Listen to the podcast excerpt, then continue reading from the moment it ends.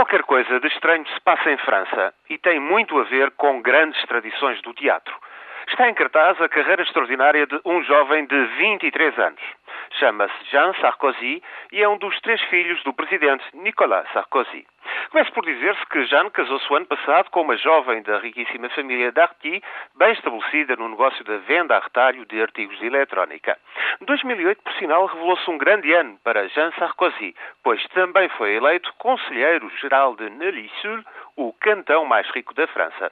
Aliás, passou a liderar o partido governamental no departamento de Hauts-de-Seine, a que seu pai presidiu entre 2004 e 2007. Entretanto, vai estudando e até já completou os dois primeiros anos do curso de Direito. Esta semana ficou ainda a saber-se que foi proposto pelos seus pares do partido, União para o Movimento Popular, para presidir, a partir de dezembro, a uma entidade pública de relevo, é o jovem certo para presidir a empresa pública responsável pela gestão de infraestruturas e licenças de construção do maior centro de negócios da Europa, La Défense, o subúrbio oeste de Paris, que só para o próximo ano vai avançar com projetos no valor de 1.500 milhões de euros. Pois o jovem estudante de Direito é candidato único ao cargo. Como explicou, preto no branco, um dos seus apoiantes, trata-se do filho de um gênio político e não admira que seja precoce. O jovem Jean Sarkozy também não faz a coisa por menos e diz qualificado. Afirma dominar todos os assuntos. O pai presidente declara por seu turno que atiram o filho aos lobos sem qualquer justificação. Outra gente mais cética está uh, estupefacta e até o atual responsável pela gestão de La Défense, que é também ministro do Plano para o Relançamento Económico, deu em citar Corneille, um grande trágico do teatro francês do século XVII.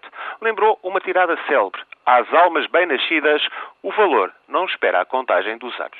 E pelos vistos é assim é, ou para citarmos nós outro grande do teatro da França, é caso para suspeitar que há algo na política que nos escapa. Parece que o poder provoca o desvario sem se perceber bem porquê. Era por isso que os médicos do doente imaginário de Molière explicavam que o ópio adormece agentes, o ópio adormece porque tem propriedades dormitativas. Um pouco a lógica da batata, mas as coisas são como são. Pois parece que o poder leva por vezes ao desaforo e ao desvario. Leva a tanto porque tem propriedades alucinatórias, diria uma personagem de Molière. Só que a carreira extraordinária do jovem Jean Sarkozy não é uma comédia de Molière ou uma tragédia de Corneille, mas parece coisa de teatro do absurdo, outra grande arte cultivada em França com grandes tradições, por sinal.